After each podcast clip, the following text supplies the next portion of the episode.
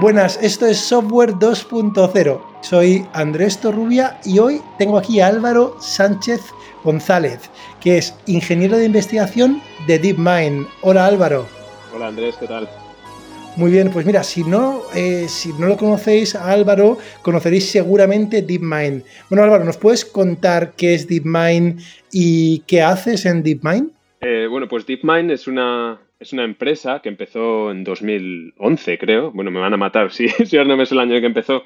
Y que después Google la compró más tarde.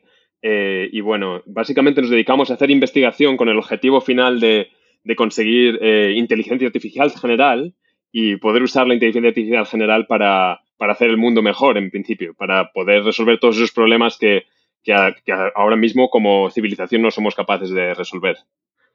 Una, misión pequeñita, ¿no? Eh, hacer inteligencia artificial general. Creo que, que yo sé, solamente hay otra empresa muy conocida que, pone eso en su, en su misión, ¿no? Me parece que es OpenAI, es de las pocas que, marca el objetivo ambicioso, ¿no? De la inteligencia artificial general. Y que yo sepa, ¿eh? es OpenAI y DeepMind son dos que, se han marcado ese super objetivo. Eh, DeepMind fue, DeepMind estuvo involucrada en, en el AlphaGo, ¿verdad? Eh, sí, efectivamente. AlphaGo fue probablemente el segundo, el segundo de los sitios más importantes para DeepMind, después de Atari. Eh, tanto, tanto, Atari como AlphaGo eh, exploran lo que se llama Deep Reinforcement Learning, que es aprendizaje por, por refuerzo, que es uno de los temas que tiene más importancia en DeepMind, aunque tenemos equipos que trabajan todo tipo de temas. Muy bien, Álvaro. Bueno, Álvaro, cuéntanos eh, un poco tu, formación antes de DeepMind, que has estudiado y cómo te introduces en DeepMind. Eh, bueno, pues yo estudié, yo estudié en Salamanca, eh, en caso de que haya alguien más de Salamanca escuchando. Estudié en Salamanca escuchando un, un programa de estudios simultáneos de, física y de, y de, ingeniería informática. bueno, ingeniería técnica informática, porque por entonces existía separada de la ingeniería superior. Eh, y básicamente me metí a ese programa porque tenía muy claro que me gustaban mucho los ordenadores, aunque por aquel entonces no había descubierto la programación. Eh, me gustaba mucho todo lo que conllevaba los ordenadores, como mucha gente se mete esa carrera, pero a la vez me gustaban mucho las matemáticas y la estadística y la física. Ah, y por lo tanto, dado que tuve la oportunidad de, meterme en el programa de ambas, me metí en ambas y es algo que después a lo largo de, carrera, de mi carrera profesional después, eh, me he dado cuenta fue una de las lecciones más importantes en mi vida, probablemente, porque la combinación de informática eh, y física, ah, y cuando digo física, pues me puedo referir a física, pero también otras carreras como matemáticas o otras ingenierías donde se aprende eh, mucha matemática formal, mucha estadística, eso combinado con una base sólida en informática, da un perfil que es en general bastante útil en el día de hoy, donde en prácticamente todas las disciplinas hay una componente de simulación y de programación bastante fuerte. Eh, entonces, de ahí en adelante, eh, me metí, tiré al principio un poco más por la investigación en, física, eh, porque empecé trabajando en física con el grupo de, óptica en Salamanca y, bueno, también en, en, CSIC en Madrid durante un verano y en Rochester. Y después de hacer, después de hacer un máster en láseres, hice un doctorado también en, en láseres aquí en Reino Unido. Y, y lo interesante es que mi doctorado iba de unos aparatos que se llaman láseres de electrones libres, que son, son unos láseres de rayos X que necesitan unas instalaciones tremendas, estilo el CERN, ah, porque es un láser que antes del láser necesitas una aceleración de partículas, un acelerador de partículas, que después con las partículas que aceleras puedes generar los rayos X. Entonces, fue en esa aplicación. Parece, el de la estrella de la muerte, ¿no? Parece el, disparador. Eh, sí, como anécdota, cuando les dije a mis amigos en España que me iba a hacer un doctorado Em, sobre láseres al Imperial College, me dijeron que, sí, que, la Universidad Imperial a estudiar láseres, que muy bien, que se me había pasado al lado oscuro, pero, pero no. Em, pero sí, eh, bueno, en general, y cuando ya al final de mi doctorado me di cuenta que muchos de los problemas que teníamos eh, quizás se podían resolver utilizando Machine Learning, y fui cuando, o aprendizaje automático, fue cuando empecé a meter la cabeza en el mundo del Deep Learning y del aprendizaje automático, y ya publiqué un par de artículos por aquel entonces que, al acabar el doctorado me, metieron muchas ganas de seguir avanzando por ese campo, ah, porque creo que ahora mismo es muy prometedor todas las ah, la influencia que puede tener el deep learning y el, y el aprendizaje automático en, en, cualquier campo, incluido la ciencia. Esto es muy interesante, eh, eh, Álvaro. Vamos a ver, estás diciendo que, típicamente, bueno, cuando vemos muchos, muchos eh, proyectos de aprendizaje automático, de aprendizaje eh, profundo, eh, se ven, pues bueno, lo que has mencionado, ¿no? Del aprendizaje por refuerzo para temas de simulaciones complejas de videojuegos, cosas de ese estilo, o de gestión de energía, bueno, hay muchas disciplinas, ¿no? Y luego en el aprendizaje profundo, típicamente hasta ahora hemos visto, visto muchas tareas de percepción, ¿vale? Pero yo hasta ahora, hasta, hasta relativamente poco, viendo tu, tu trabajo, ves que también hay un mundo en la ciencia básica, ¿no? que me parece lo que estás diciendo. ¿no? ¿Puedes contarnos algún ejemplo en el cual el aprendizaje eh, profundo o automático es útil en la ciencia básica? Eh, pues la ciencia, ya no son la ciencia básica, yendo un paso atrás cuando has dicho lo de la, percepción, ah, es cierto que hay muchísimo trabajo acerca de la percepción, pero es cierto también que la mayor parte de los problemas que existen tanto en la ciencia básica como en la, como en la ingeniería van mucho más allá de la percepción. Eh, tú no tienes lo que quizá los mayores problemas de ingeniería no los vas a resolver cogiendo un robot que vaya por la calle, vea el problema y, te construya una máquina que resuelva el robot, ¿no?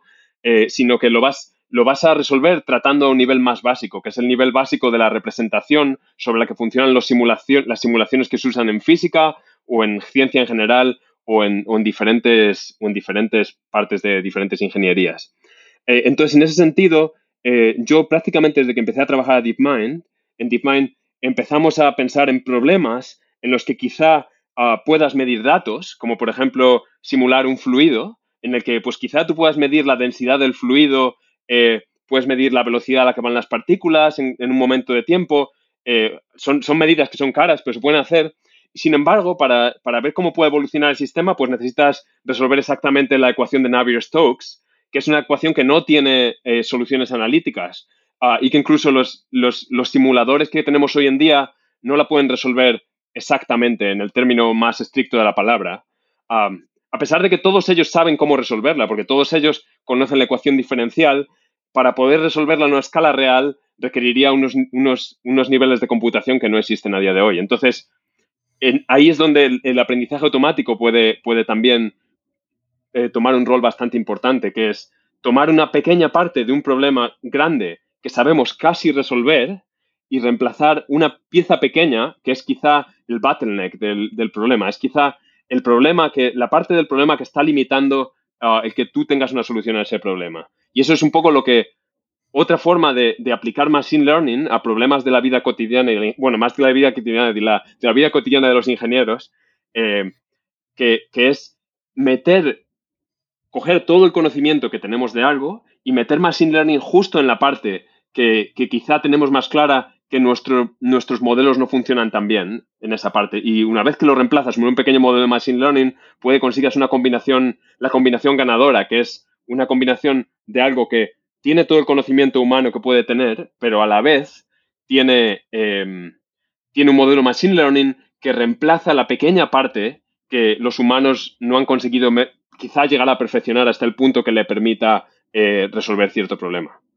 Pues vamos a volver entonces, has mencionado una ecuación, eh, Navier-Stokes, que es una ecuación, yo voy a decirlo a, mi manera, ¿no? Es una ecuación que si fuéramos capaces de resolverlo, pues podríamos, dado un fluido, vamos a pensar un fluido, imaginaros el propio aire, ¿no? Cuando un avión vuela, el aire es un fluido, eh, me parece, y, esa ecuación pues, nos permite modelar las turbulencias, si lo entiendo bien, ¿eh? si las consiguiéramos calcular de una forma precisa en todas partes, con lo cual eso es muy útil imaginar para simulaciones de un avión o en el caso del avión cuando se mueve a través de un fluido que es el, que es el aire, ¿no? Entiendo.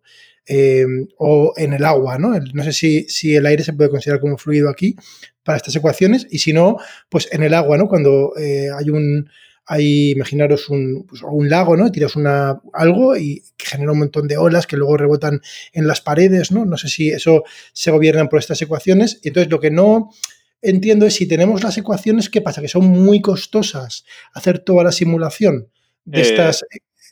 Sí, pues eh, sí, o sea, eh, básicamente, para darte un ejemplo, la ecuación de Navier-Stokes, para los que tengan un poco de conocimiento más técnico, es lo que se llama una ecuación de derivadas parciales.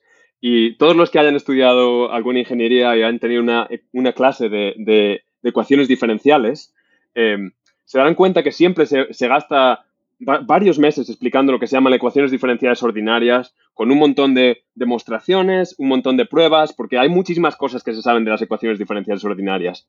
Y luego se llega al capítulo de las ecuaciones en, derivadas parciales y, prácticamente, bueno, estoy hablando un poco del aprendizaje que se hace, yo no soy experto en esto, pero el aprendizaje se hace en las carreras. Eh, prácticamente hay poquísimos teoremas de, de garantías que puedas tener cuando resuelves una de estas ecuaciones, porque porque no existen, no existen, no se sabe si una ecuación puede tener más de una solución o puede no tener ninguna, por ejemplo.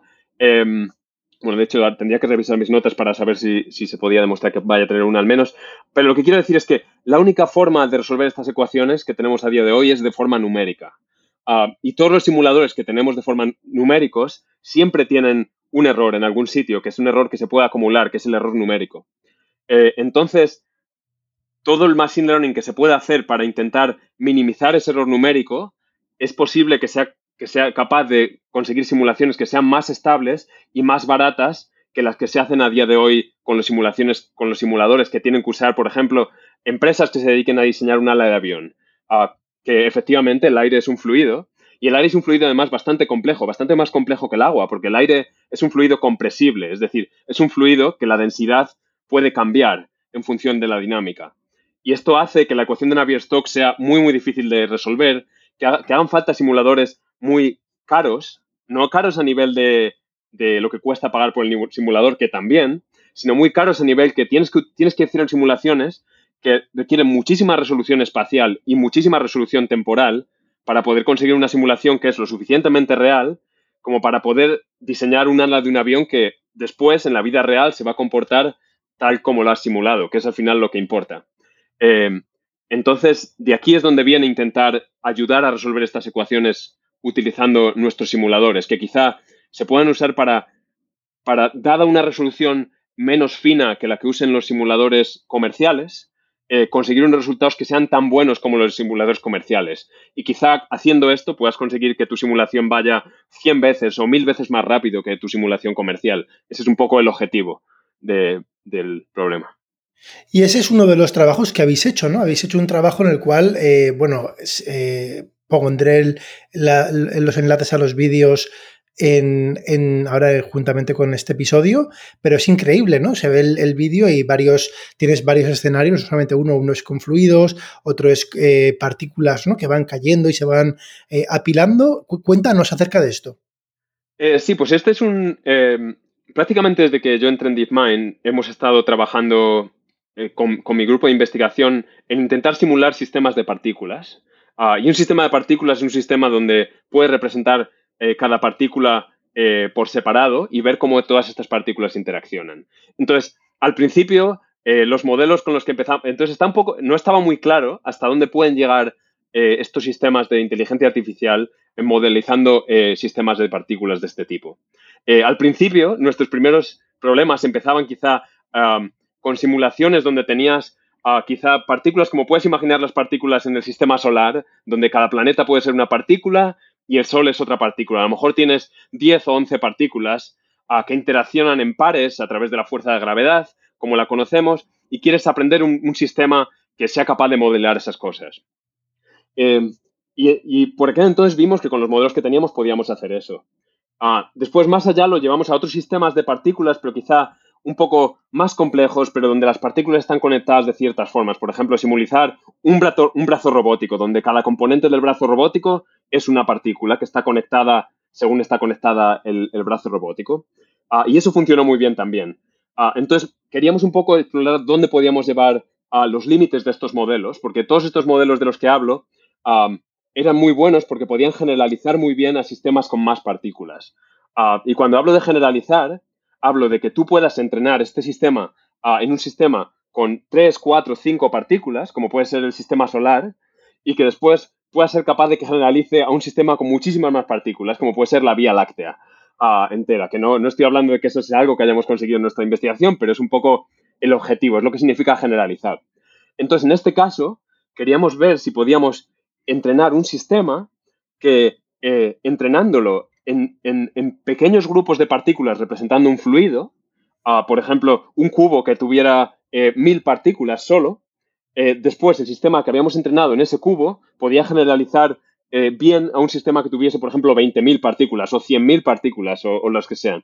Ah, entonces, un poco en esto, esto es lo que queríamos explorar con este trabajo. Y lo que vimos es que efectivamente fuimos capaces de entrenar un modelo que podía simular todos estos casos, podía simular casos donde las partículas eran, eh, eran parte de fluidos con diferentes propiedades, quizá algunos fluidos eran más viscosos que otros, o, quizá otros sistemas de partículas modelizaban otros materiales más parecidos a la arena, ah, o incluso sistemas que a la vez tenían agua, arena, otro, otro material que llamamos goop, que es como plastilina, eh, y, aprender un poco las interacciones entre todos ellos y ser capaz de generalizar a escenas completamente diferentes.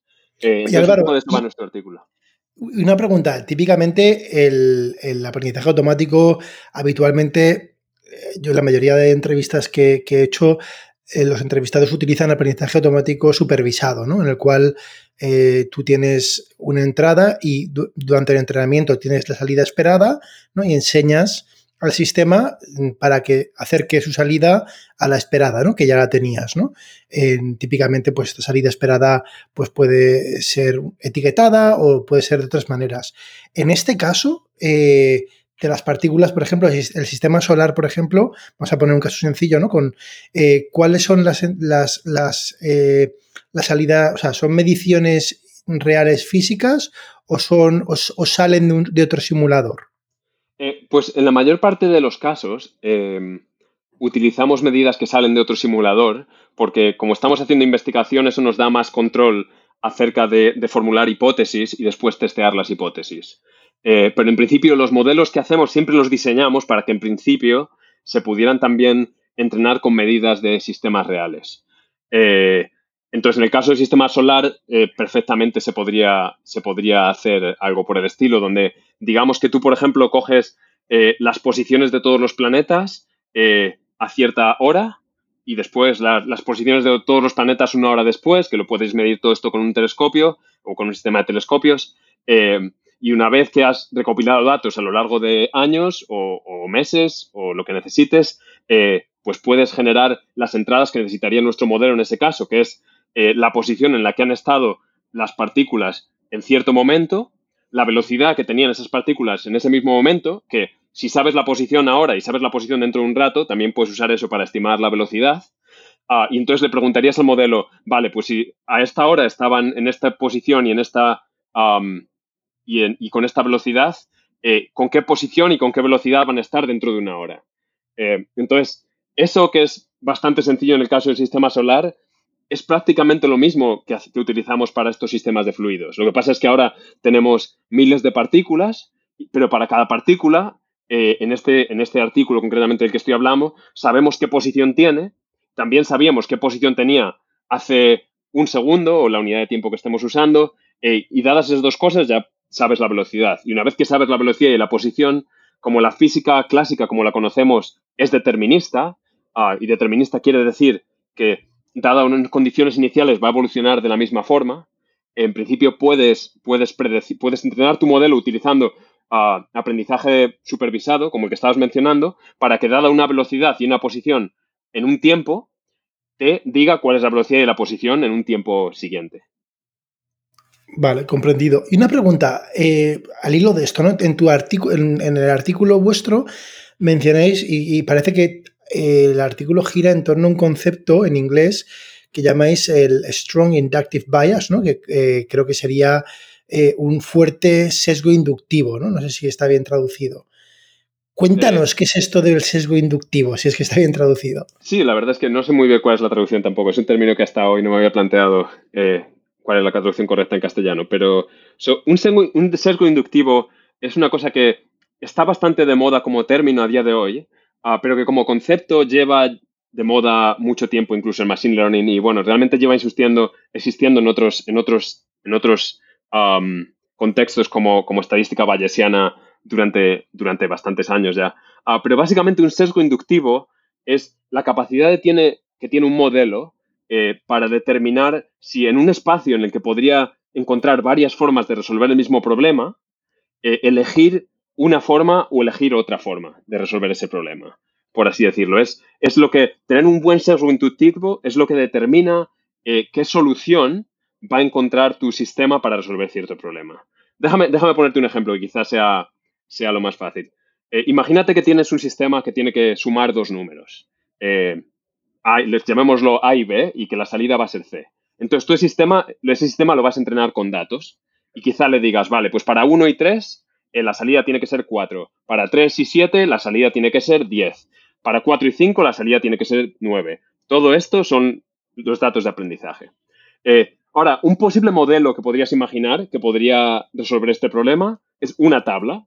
Imagínate que, el modelo de, aprendizaje automático lo que decide es, vale, pues cuando he aprendido me han dicho que 3 más 4 va a ser 7, entonces me voy a apuntar en una tablita que si me dan un 3 y me dan un 4, cuando lo sume, esto va a dar 7. Eh, imagínate que aprende a hacer esto para todos los datos que le das cuando lo entrenas. pues si después le preguntas a este modelo, el modelo en principio ha aprendido perfecto, porque ha aprendido todos los datos que le has dado para entrenarlo, sabe perfectamente darte la salida, porque va a buscar la tablita, los dos números, y te da la salida. ¿Qué pasa? Ahora si le das dos números nuevos, imagínate, de hecho, que le, le dijiste que 3 más 4 son 7, pero ahora le preguntas, ¿cuánto es 4 más 3? Pues va a buscar a su tablita y dice, eh, a ver, mm, tengo un montón de entradas, pero aquí nunca me han dicho que me tiene que dar 4 más 3. Me han dicho solo que 3 más 4. Entonces, nunca jamás voy a saber, eh, nunca vas, jamás vas a saber decirte qué salida darte. Y esto es lo, este es el problema que tiene este modelo. Ha aprendido muy bien los datos, pero no sabe generalizar a nuevos datos. No sabe generalizar fuera del, del train set. Entonces, un inductive bias muy fácil que podrías meter en este modelo, que resolvería ese problema concreto, es, imagínate que tú sabes que la suma es una propiedad conmutativa. Como sabes que es una propiedad conmutativa, sabes que 3 más 4 es lo mismo que 4 más 3. Entonces, tú le vas a decir a tu modelo, tú aprende a sumar como quieras, pero antes de sumar los dos números de la entrada, ordénalos de menor a mayor. Y luego me das la salida de eso. Ahora imagínate el mismo modelo que se ha aprendido en la tabla antes mientras lo entrenaste, nunca ha visto, solo ha visto que 3 más 4 son 7. Pero ahora, si le preguntas que cuánto es 4 más 3, lo primero que va a hacer es ordenar los dos números, los va a poner de menor a mayor, 3 más 4. Ahora va a ir a la tabla y en la tabla sí va a encontrar cuánto es 3 más 4, entonces te va a decir 7. Entonces, esto es un ejemplo muy tonto y muy sencillo de lo que es un inductive bias que codifica eh, lo que se llama equivarianza, o bueno, más bien invarianza con respecto a permutaciones. Como sabemos que la suma de dos números es invariante bajo la permutación de los dos números, es decir, si intercambias un número por el otro, eh, puedes explícitamente escribir un modelo para el cual es imposible darte una respuesta diferente dadas dos entradas que son idénticas, pero que el orden se ha cambiado de las dos entradas. No sé si, esto te vale como ejemplo. Me vale como ejemplo, pero claro, los oyentes pensarán, bueno, qué complicación, ¿no? Para, para, para sumar dos números, ¿no? Y te voy a decir, hay una cosa muy, muy importante que los modelos no ven los problemas tal cual los formulamos nosotros. Y a ver qué opinas de lo que voy a decir. Eh, claro, los modelos, fíjate, le dicen, vamos a enseñar a un sistema que sume vas a decir qué tontería, ¿no? Porque sabemos sumar ya. Pero claro, el modelo no sabe ni lo que es la suma. El modelo, a, efectos prácticos, ve dos números, ve el número A y el número B y ve la salida, ¿vale? Eh, nosotros, al cabo de ver 4 o 5, vemos, eh, vemos ah, si esto tiene pinta de ser la suma. No, no me hacen falta más. Tú lo que estás diciendo es que, bueno, si cuando diseñamos el modelo tenemos una cierta idea de una cosa que ha de cumplir, podemos ayudarle, ¿no? Es como que le cerramos las posibilidades. Y Álvaro, y para que veamos un poco la complejidad de esto, te voy a hacer un acertijo, ¿vale? para que, que creo que es interesante, ¿vale? Se llama, se llama, es un, es un puzzle matemático, igual lo sabes y ya me lo chafas, pero mira, se llama la contraseña. ¿Vale?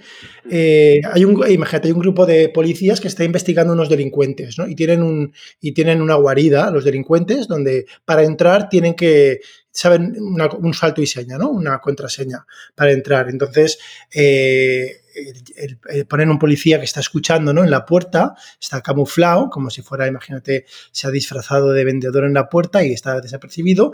Y cuando ve el, primer, eh, el primer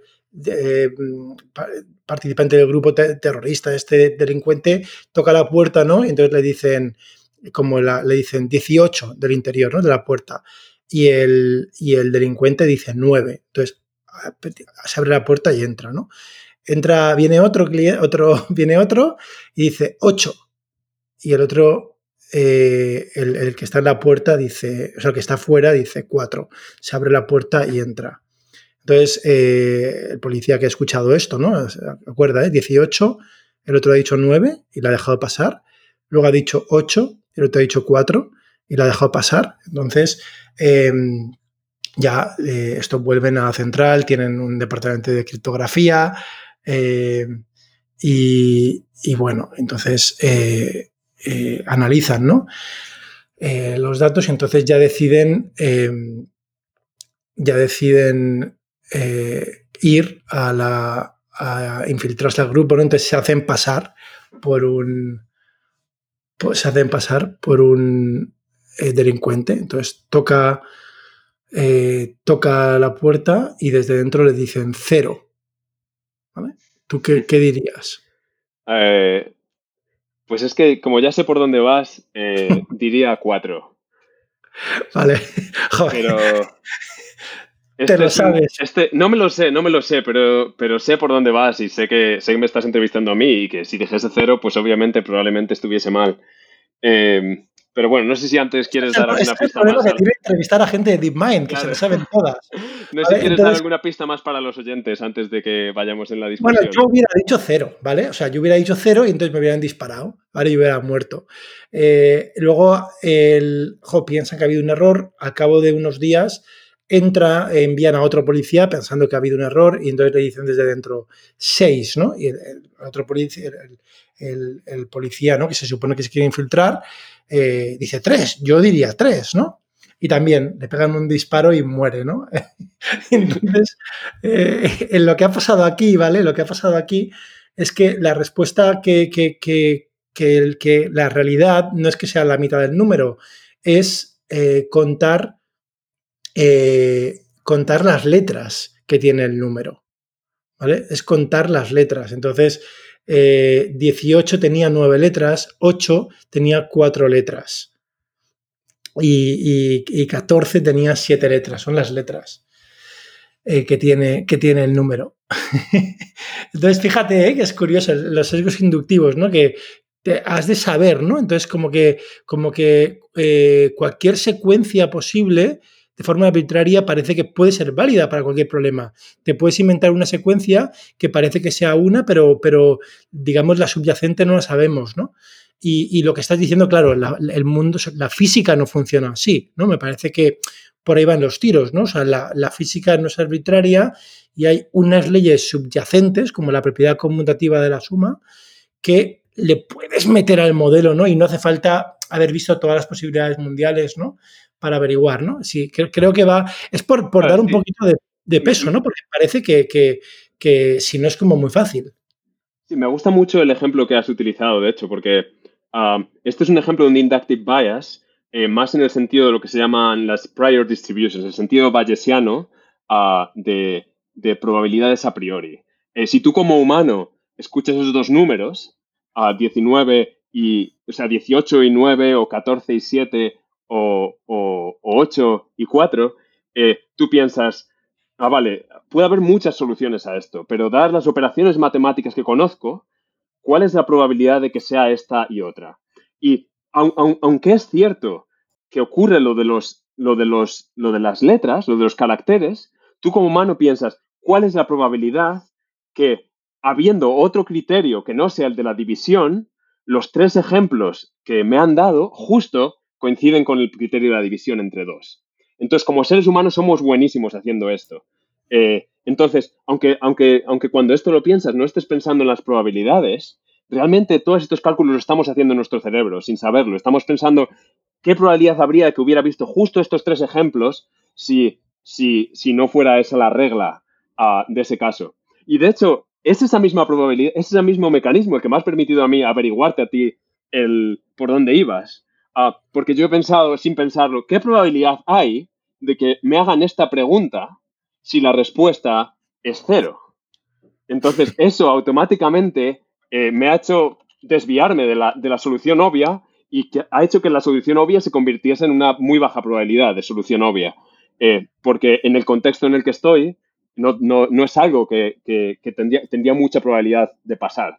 Entonces, eh, los sesgos inductivos son prácticamente, son muy parecidos en este sentido. Eh, otro ejemplo bastante típico eh, que se da es, por ejemplo, si a alguien le dices, dime tres números del 1 al 100 y le, da, le das como ejemplos 4, a 16, a 9, lo más probable es que la persona te siga dando múltiplos, o sea, cuadrados perfectos, te, diga pues 64 o 36. Ah, sin embargo, si le das, en el momento que le das un ejemplo que es 37, la persona en un instante va a darse cuenta que ya no buscas múltiplos de, de o sea, buscas potencias perfectas de dos, porque se ha dado cuenta que, aunque haya un solo ejemplo que no es cierto, ya eso le fastidia la otra regla. Entonces, los inductive biases son un poco, o los, los sesgos inducidos, son reglas que tú le metes al modelo que, que tú en general tienes bastante, em, bastante eh, ah, certitud, ¿no? eh, sí que tienes bastante certeza, perdón, que, que, ocurren. Y, y, ahora, hay dos formas de meter eh, sesgos inductivos. Hay sesgos inductivos que son más fuertes, como es, por ejemplo, el que he dado yo antes si usas la estrategia para sumar los números, que siempre los vas a ordenar de menor a mayor, a tu modelo ya no es solo que le estés diciendo aprende algo que sea, eh, que sea em, invariante con respecto a las permutaciones, es decir, que dé la misma respuesta, lo que le estás diciendo es es imposible para ti, para ti es imposible aprender algo que me dé una diferente respuesta para 3 más 4 o para 4 más 3. Pero también hay otras formas de meter eh, sesgos inductivos que no son tan tan fuertes ah, en las que simplemente lo que quieres es la probabilidad a priori, lo que estás diciendo tú, lo que quieres es que el modelo, por defecto, intente saber, intente, por defecto asuma que, que el orden da igual, que el orden de los factores altera el producto, hasta el día en el que vea una muestra en el que en el orden de los factores altera el producto. Entonces, a partir de ese día es cuando el modelo empezará a considerar que a lo mejor no es, no es muy bueno eh, no es muy bueno eso como política en general y que a lo mejor tiene que pensar en el orden a veces. Y esto es un poco uno de los grandes éxitos de, las redes de convolución. La gente que conoce las redes de convolución, eh, las redes de convolución son modelos muy poderosos, que es, básicamente lo que ha, hecho que haya un cambio en el paradigma del deep learning aplicado al computer vision, a la visión por ordenador, ah, porque las redes de convolución tienen ese mismo inductive bias, ese mismo sesgo inducido, que lo que intenta eh, codificar en ese caso es que las reglas que tienes para detectar un objeto ah, en una imagen deben ser reglas locales. Es decir, que si tienes un, algo de tu modelo que ves si lo que hay aquí en esta parte de tu imagen es un perro, ese algo debería funcionar prácticamente igual independientemente de que eso esté en la parte derecha de la imagen o esté en la parte izquierda de la imagen. Ah, entonces, lo que, lo que intentas es hacer un modelo que en el momento que vea un perro, eh, su prior, es decir, su, probabilidad a priori o su, su, intención sea que una vez que ha visto un perro en la esquina derecha, si después ve, un perro en la esquina izquierda, te vaya a decir que es un perro a pesar de que los únicos perros que haya visto hayan sido en la esquina derecha.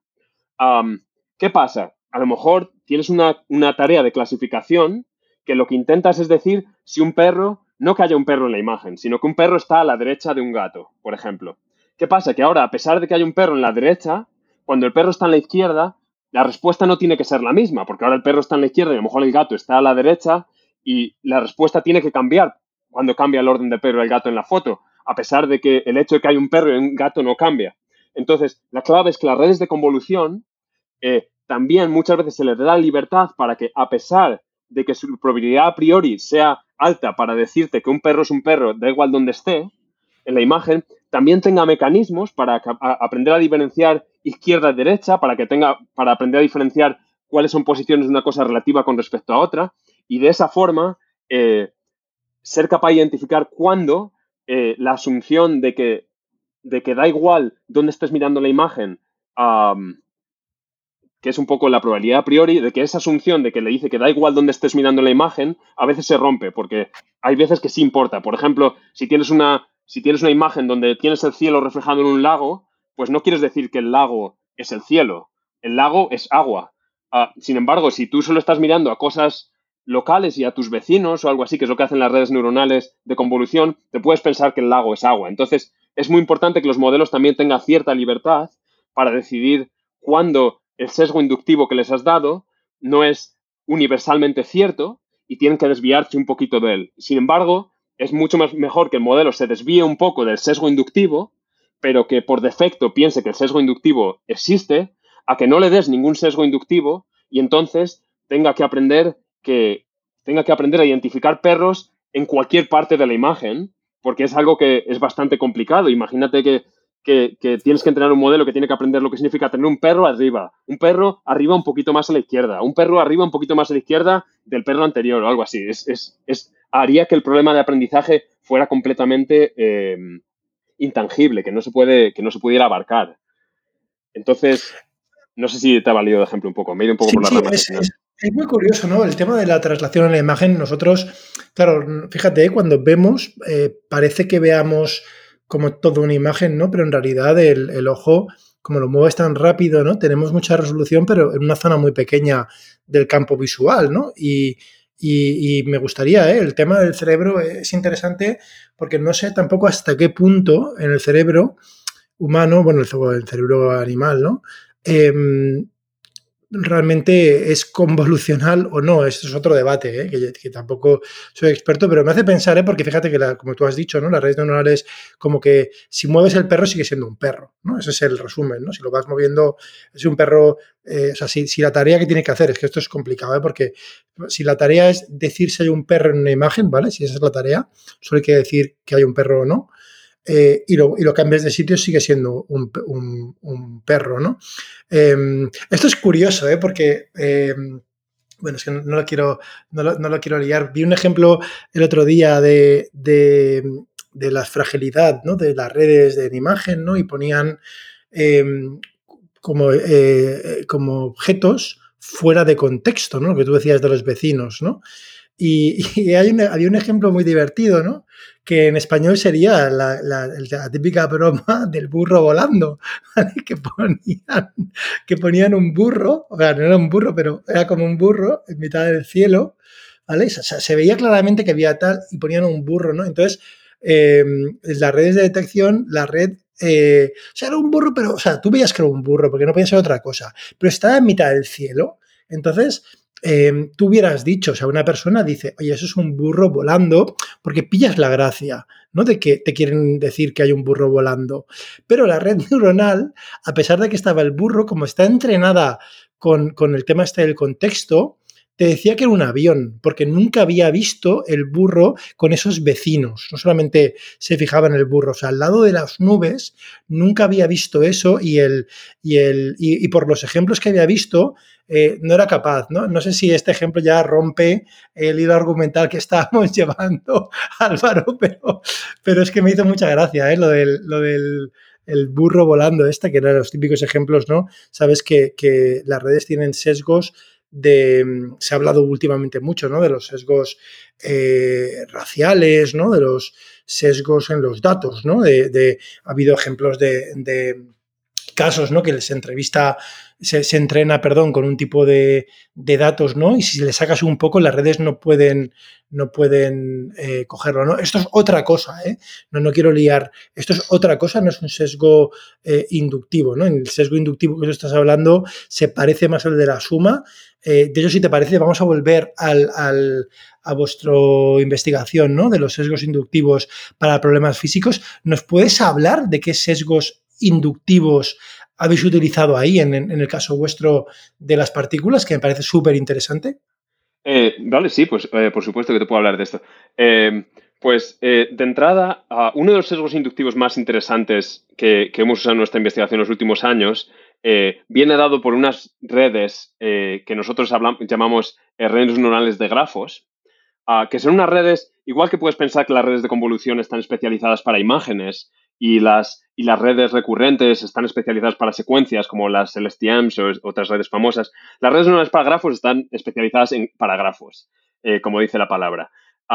y la, clave de los grafos es que, a, pesar de que parece una estructura de datos más... Em, ¿Puedes explicar un, segundo qué es un grafo? Pues un grafo... Eh, un grafo, a pesar de que sea un término técnico, es un término que la gente puede entender en términos cotidianos. Un grafo es básicamente una serie de nodos eh, como si puedas pensar puntos en un gráfico o cajitas en un gráfico eh, conectadas a, través de vértices, que puedes imaginar como flechas que unen las cajitas o los nodos. Entonces, un ejemplo muy claro de un grafo es, por ejemplo, cuando haces un esquema y dices, vale, pues pongo esto aquí y ahora esto me lleva una flechita a esto otro y esto me lleva una flechita a esto otro. o, por ejemplo, cuando, cuando haces cualquier operación matemática, dices, vale, pues la entrada es un número y ahora tengo otra entrada, es un número, que quizás es otro nodo del grafo, y, ahora si junto estas dos entradas, llego a una solución. Entonces, pues tengo dos flechitas que me unen eh, los, dos, los dos nodos con las entradas a una solución. Eh, pero bueno, espero que, la mayor parte de la gente haya por lo menos visto un grafo, tenga una imagen mental de lo que es, de lo que es un grafo.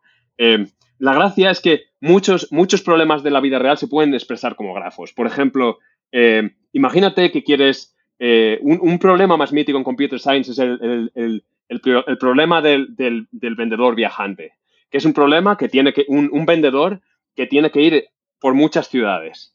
Ah, y este vendedor tiene que decidir cuál es la forma óptima de ir, eh, de ir por todas las ciudades sin repetir ninguna ciudad dos veces, pero habiendo recorrido la mínima distancia posible. Entonces esto lo puedes imaginar como un mapa donde cada ciudad es un nodo en un grafo y todas las posibles rutas entre todas las posibles ciudades es un posible vértice en ese nodo. Vamos, a pensar en, España, ¿no? O sea, no irías. Si, hay, que hacer todas las de España, pues posiblemente no irías de Alicante, que yo estoy en Alicante, a Salamanca, donde tú estudiaste, y luego te bajas eh, a Cádiz y luego vas a Barcelona. No porque ya, así a priori, como parece que hay formas más baratas de hacer el viaje por toda España, ¿no? Que, que, ir. ¿no? Estás hablando de cómo recorrer España de la manera, o sea, por todas las ciudades sin repetir ninguna y gastando eh, el mínimo combustible, digamos, ¿no? O mínima distancia total. Efectivamente. Entonces, eh, si tú piensas que empiezas, sales en Alicante, por ejemplo, y sabes, digamos que tienes que ir a Alicante, a Cádiz, a Sevilla, a Salamanca y a Barcelona, eh, pues probablemente, bueno, y en Madrid por el camino, que pilla el camino, probablemente cuando vayas a Cádiz eh, pues lo suyo es que vayas a Sevilla, porque están cerca unas de otras. No te vas a ir de Cádiz a Barcelona, después a Madrid, después a Salamanca y después a Sevilla.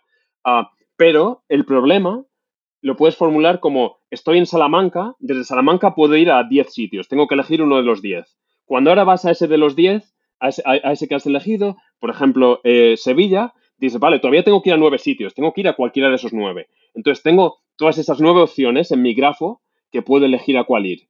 Ah, entonces, este problema lo podrías escribir como un grafo en el que cada ciudad es un nodo, cada vértice es una, una, el viaje entre una ciudad y cualquier otra propia ciudad posible, y tienes que ir eligiendo qué vértice elegir desde cada nodo, es decir, a qué ciudad ir desde cada ciudad a la que ya has ido antes. Eh, entonces, la clave de este problema es que la solución a este problema es independiente, o sea, una vez que representas este grafo, la solución debería ser independiente del orden en el que tú especificas las ciudades, porque la solución solo debería depender de las ciudades, de, las coordenadas en las que están las ciudades. Pero si yo a ti te pregunto, búscame una ruta óptima entre Salamanca, Madrid, Sevilla y Barcelona, el resultado es el mismo que si te preguntase, búscame una ruta óptima entre Sevilla, Barcelona, Madrid y otra ciudad. O sea, un poco que el orden de los factores no debería afectar a la solución, a no ser que te diga, quiero que empieces en esta ciudad o algo así. Entonces, las redes neuronales de grafos lo que hacen es que operan en grafos de forma que la respuesta siempre es la misma. Pues eh, lo que estaba diciendo es que una de las grandes características de estas redes neuronales de grafos es que e independientemente del orden en que les des los elementos del grafo, los nodos y los vértices, la salida siempre está garantizada a que va a ser la misma. Ah, por ejemplo, si tienes un sistema de partículas donde tienes una partícula en el punto A, otra partícula en el punto B y otra partícula en el punto C, el resultado que vas a obtener para la partícula en el punto B eh, va a ser el mismo independientemente de que llames la partícula 1 a la partícula en el punto A, partícula 2 a la partícula en el punto B o partícula 3 a partícula en el punto C o las, las asignes otro orden. Entonces, esto hace que el aprendizaje sea muchísimo más eficiente porque el modelo automáticamente aprende a resolver el problema dadas, por así decirlo, todas las posibles permutaciones de las entradas que pudieras tener. Eh, sabiendo que lo único que quieres saber tú es qué le va a pasar a la partícula A, a la partícula B y a la partícula C, independientemente de cuál le des antes al, modelo. Esto es algo que, por ejemplo, no pasaría si utilizases una red recurrente donde le pasas al modelo las, las partículas en orden, porque entonces tienes que elegir tú en qué orden le vas a pasar las partículas y en función del orden en el que se las pases, el modelo puede darte respuestas diferentes. Entonces, gracias a esto, es, lo que, es por lo que podemos hacer modelos que generalizan también y que aprenden con tan pocos datos en comparación de otros modelos, porque aunque, aunque parezca que solo aprenden de un grupo de cinco partículas, lo que están haciendo es aprender eh, propiedades locales del grafo de, las, de cada interacción uh, de más pequeña de partículas que encuentres en el grafo. Es un poco abstracto de explicar, tampoco voy a ir en muchos detalles porque sin algo visual es difícil de explicar.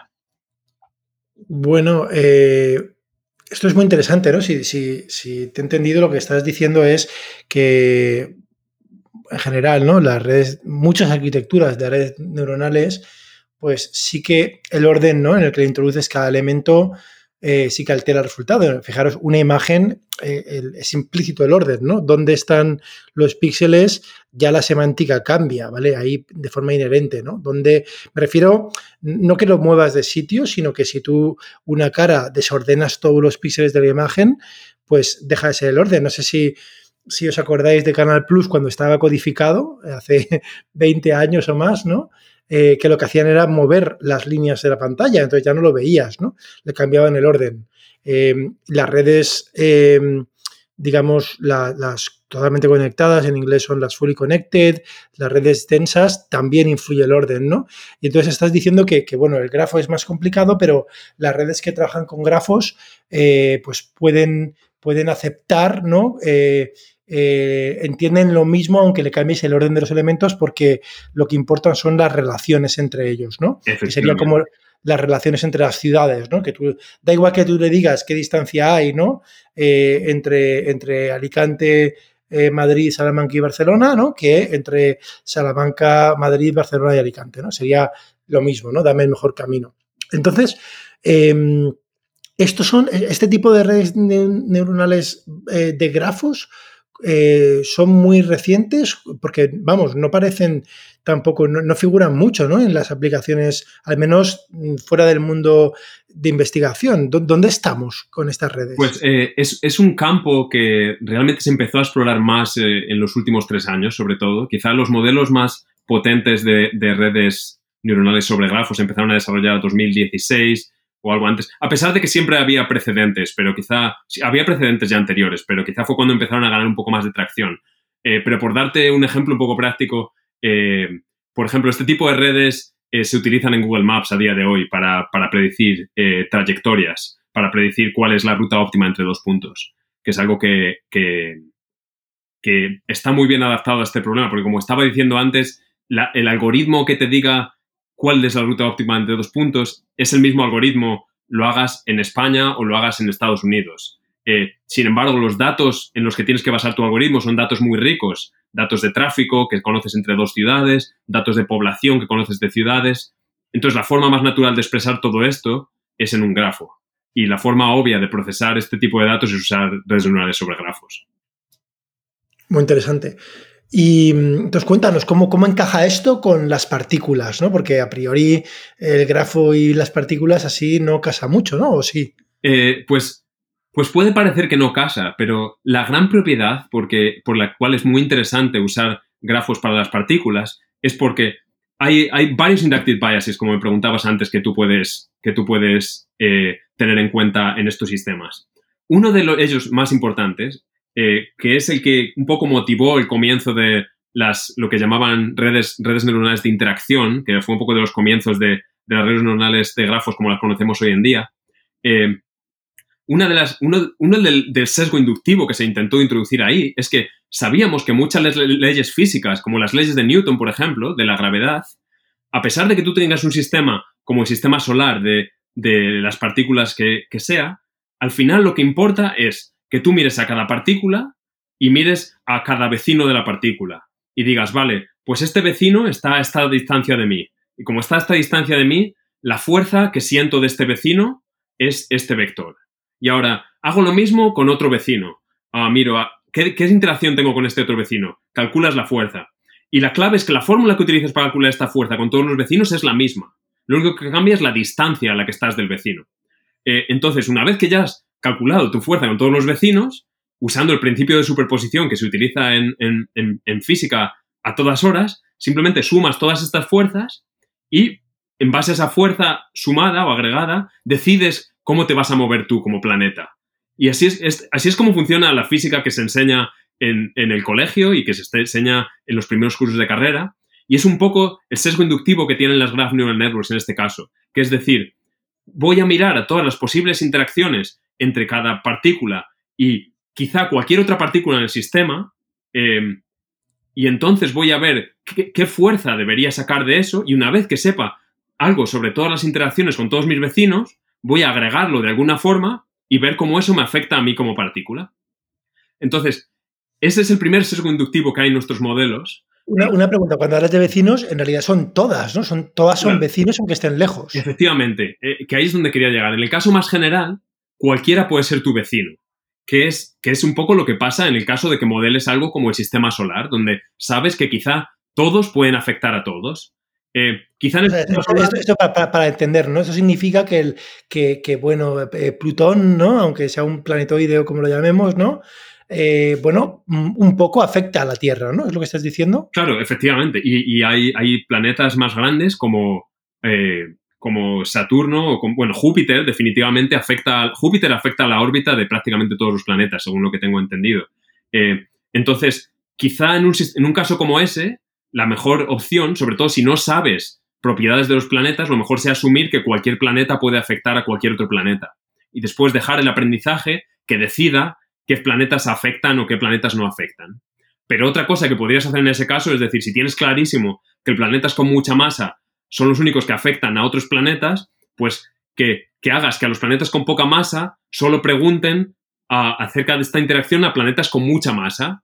Y esto lo consigues en grafos de forma muy natural eliminando vértices entre los nodos del grafo. Es decir, si eliminas el vértice que une la Tierra con Plutón, eliminas la posibilidad de que la órbita de la Tierra esté afectada por Plutón.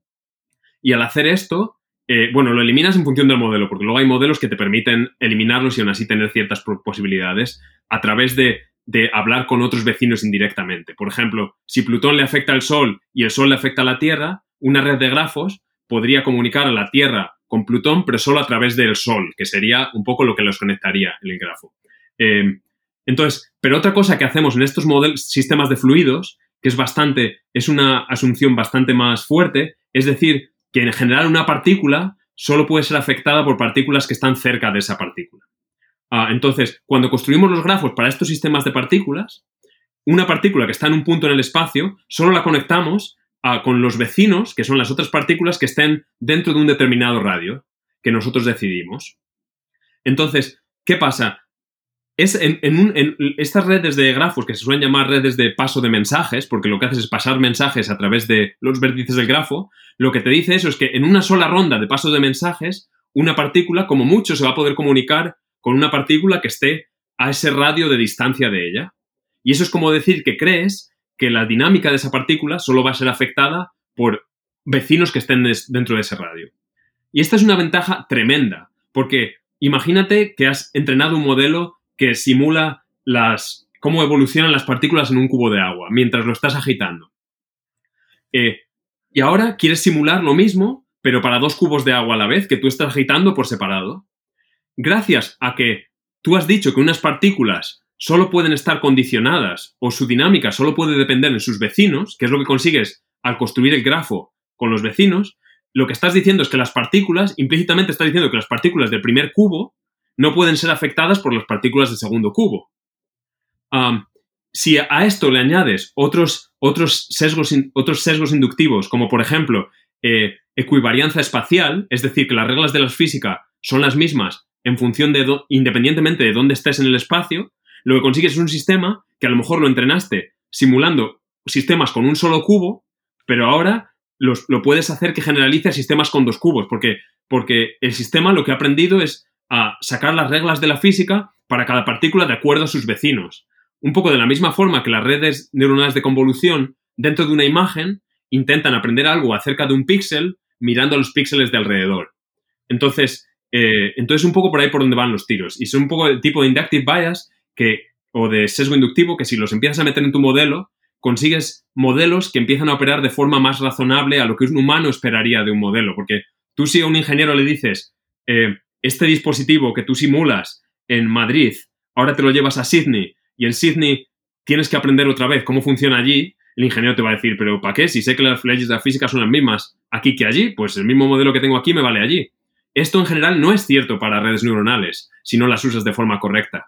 Ah, entonces, todos estos sesgos inductivos precisamente lo que hacen es acercarte más a esa situación donde tú como humano sabes que el modelo tiene que funcionar eh, en Madrid y en Sydney, entonces vas a meter, al, definirlo sobre un grafo y darle solo información de los vecinos, independientemente de en qué posición absoluta esté cada partícula, donde cada partícula solo puede saber dónde está ella con respecto a sus vecinos, entonces consigues que el sistema pueda generalizar a sistemas más grandes o a sistemas distribuidos en diferentes regiones o a sistemas que están en otras regiones del espacio.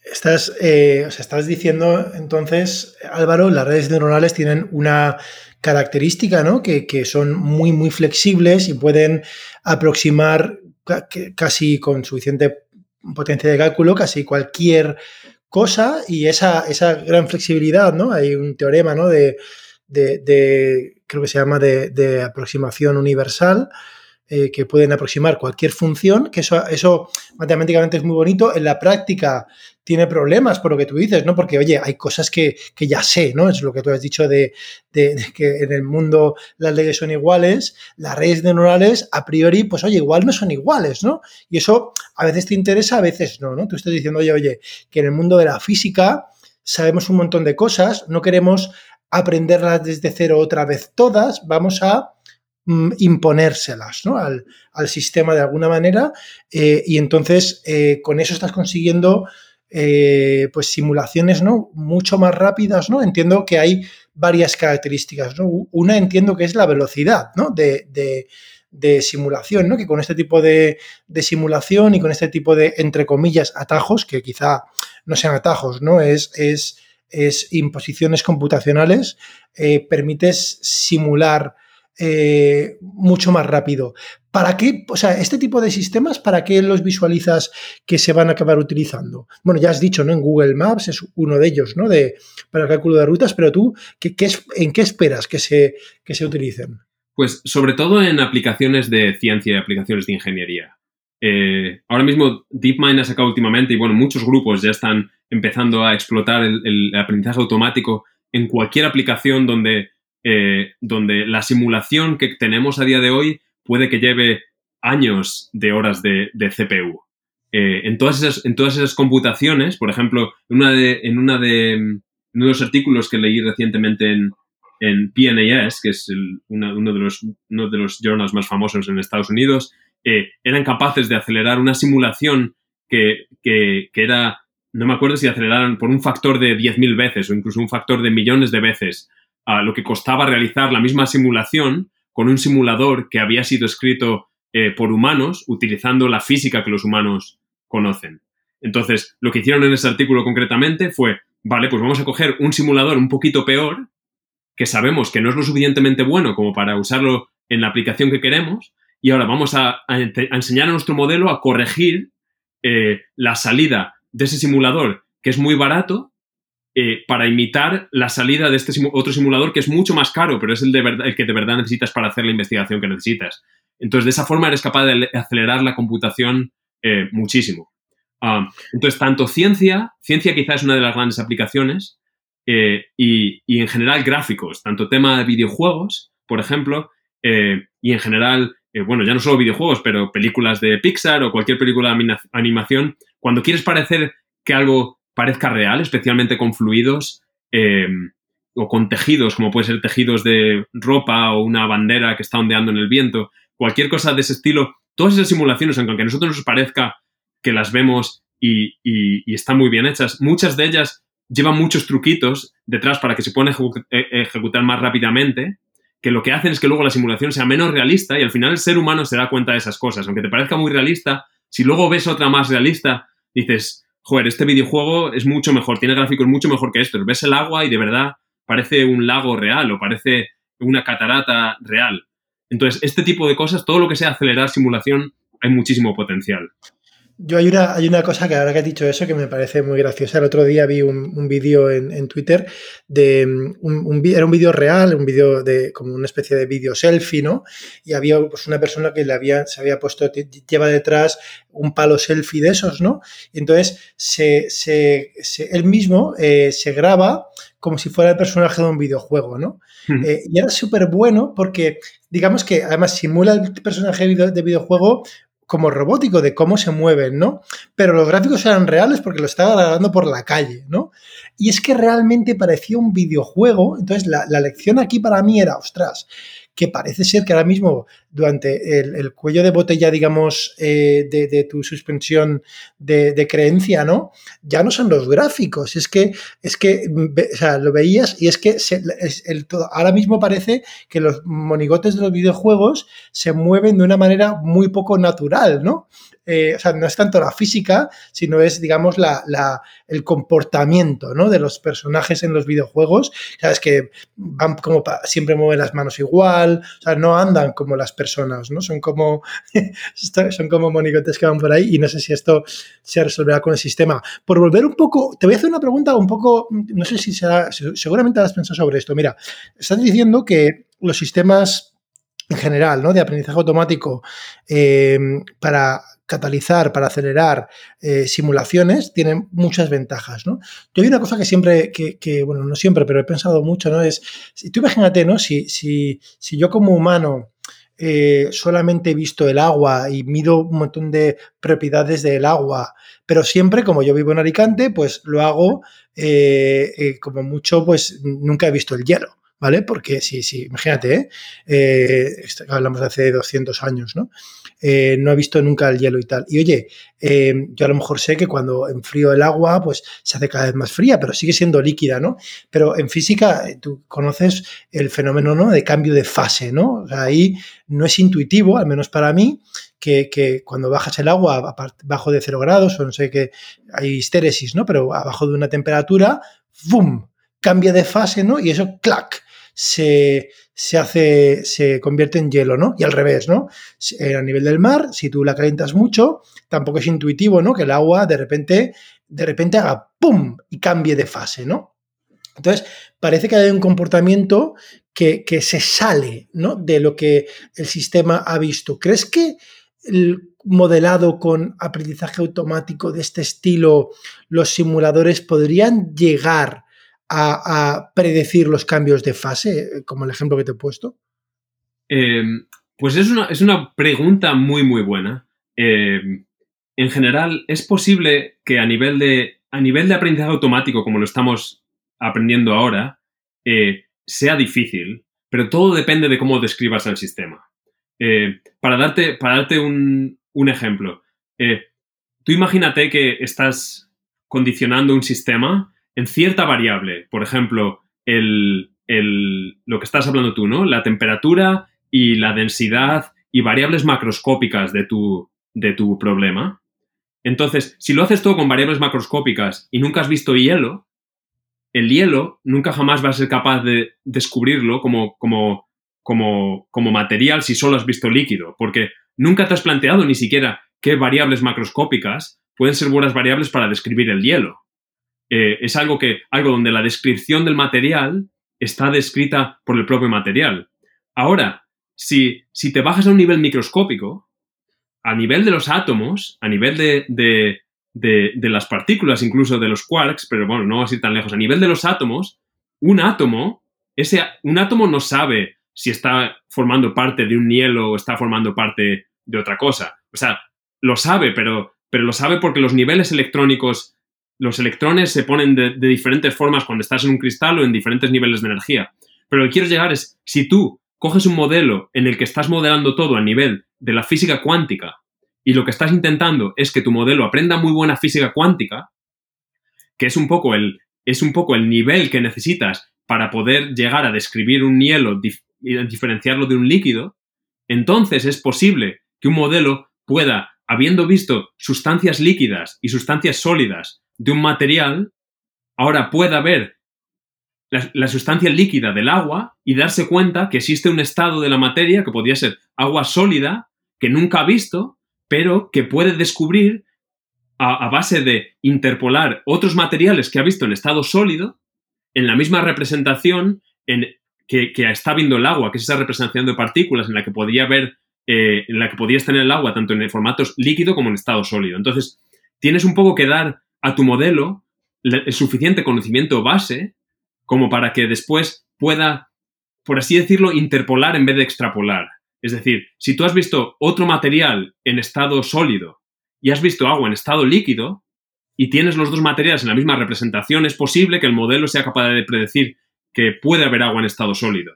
Sin embargo, si solo has visto líquidos o, solo, has visto, eh, solo has visto líquidos o no has visto sólido en ningún otro material, bueno, supongo que es lo mismo decir que, no, solo has visto líquidos, o nunca has visto ni siquiera agua en estado líquido, o solo has visto estados, materias en estado sólido y el único que ahora has visto en líquido es el agua, por así decirlo, solo has visto sólidos, entonces es muy difícil que vayas a descubrir eso. Entonces, esto es un poco la clave de, los sesgos inductivos también, que, te dicen cómo, cuál va a ser cuál va a ser la actitud del modelo a la hora de generalizar. Y obviamente, si, si, lo haces de la forma más básica, nunca jamás vas a ser capaz de generalice. Pero hay veces que reformulando el problema, que es un poco lo que haces con los sesgos inductivos también, seas capaz de que el modelo aprenda lo mismo, con otras representaciones y que esas representaciones sí sean capaces de generalizar. Eh, no obstante, si me preguntas si un modelo, por ejemplo, fuese capaz de, dadas las observaciones que Einstein ha observado, eh, observó en su día, pudiese descubrir la relatividad general, eso es algo de lo que todavía estamos bastante lejos. Em, pero sobre todo, lo que hay que tener en cuenta es que cuando una persona como Einstein descubre la relatividad general o un científico descubre el hielo, ese científico ha ido a lo largo de muchos años en su vida, se ha formado eh, a través de muchísimos procesos, ha visto, ha creado relaciones entre contextos de la vida cotidiana con sus conceptos científicos. Y es un poco, es un poco lo, que, lo que hace a las personas ser tan buenas descubriendo cosas nuevas. había gente que siempre, hay, gente que dice si el ser humano es realmente creativo o lo único que sabe hacer es extraer conceptos de unos dominios y, ponerlos en otros, como por ejemplo quien descubriese la rueda por primera vez probablemente hubiese visto una piedra rodando, ¿sabes? Entonces, descubrir la rueda es realmente un invento o es un descubrimiento que el humano ha hecho porque ha visto otras cosas. Entonces, hasta que nuestros modelos no les demos un conocimiento lo suficientemente amplio como para que sean capaces de tener una percepción del mundo como la que tenemos los humanos, tan rica desde tantos, desde todos nuestros sentidos,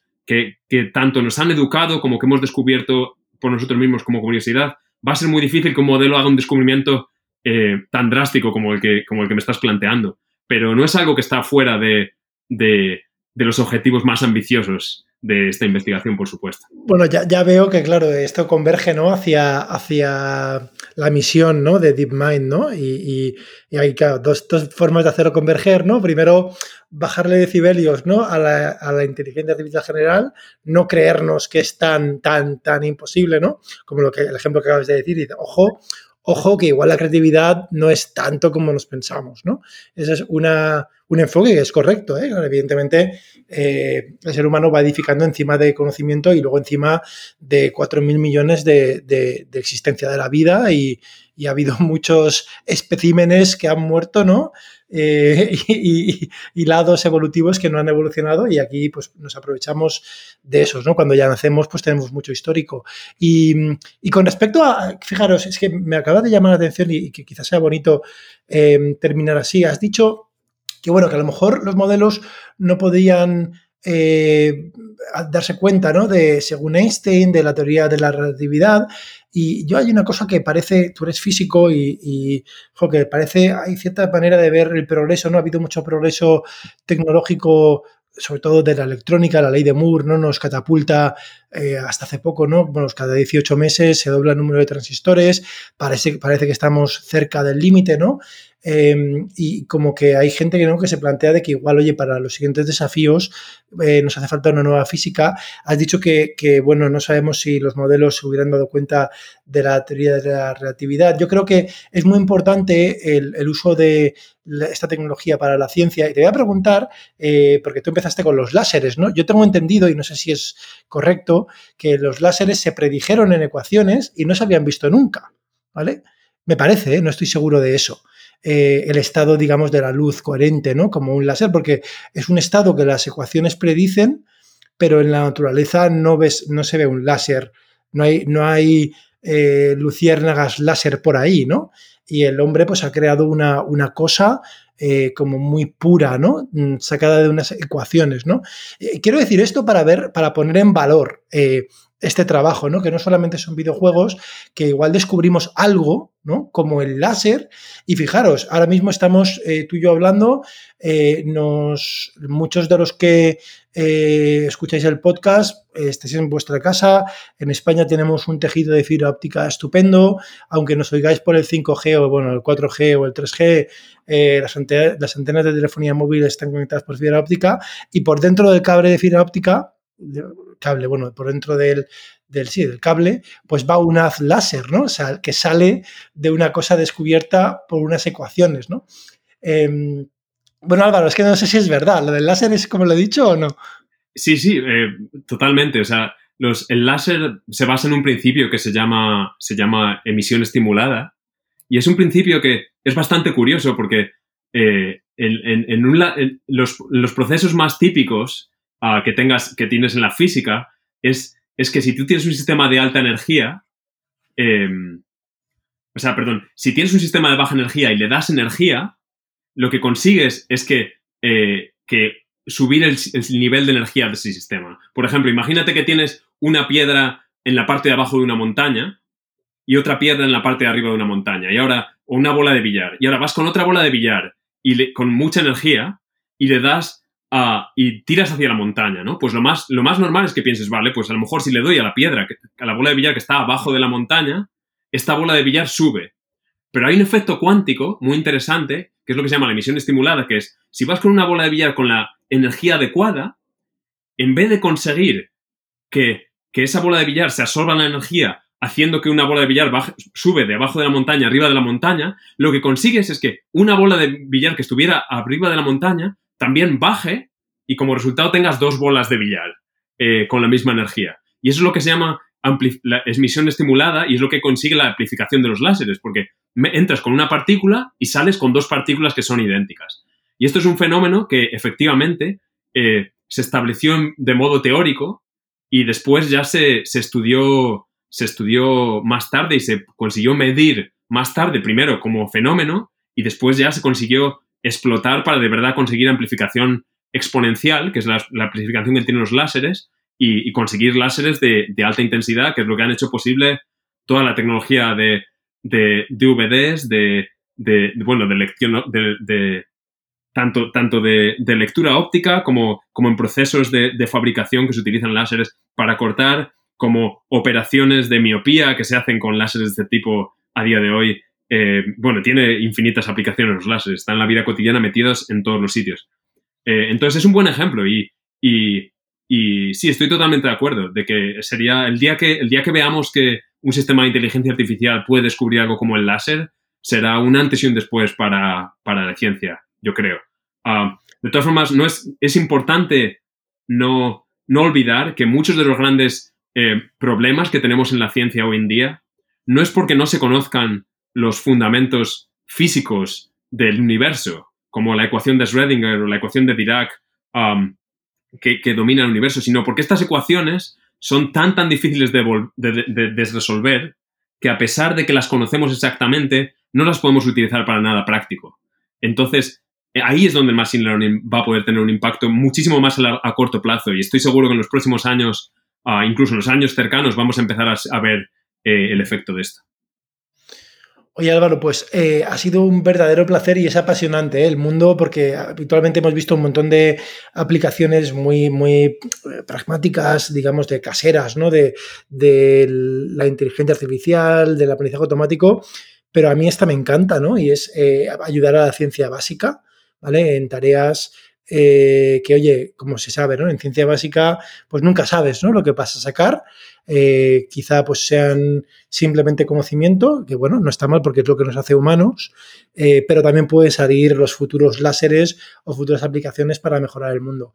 Eh, un verdadero placer, Álvaro. Un placer, Andrés. Me alegro mucho de haber podido estar hablando contigo y espero que, esto llegue a la mayor parte posible. Y bueno, si alguien quiere contactar conmigo por LinkedIn, estoy en LinkedIn o directamente si está interesado en proyectos o si está interesado en los internships que tenemos en DeepMind también, eh, en la web de DeepMind tiene toda la información. Estupendo. Espero que no les hagáis eh, entrevistas tan a intentar pillar como te he ido a pillar a ti, pero ya sabéis, ¿eh? No le he conseguido pillar a, Álvaro con la contraseña del grupo de, de delincuentes. Sí.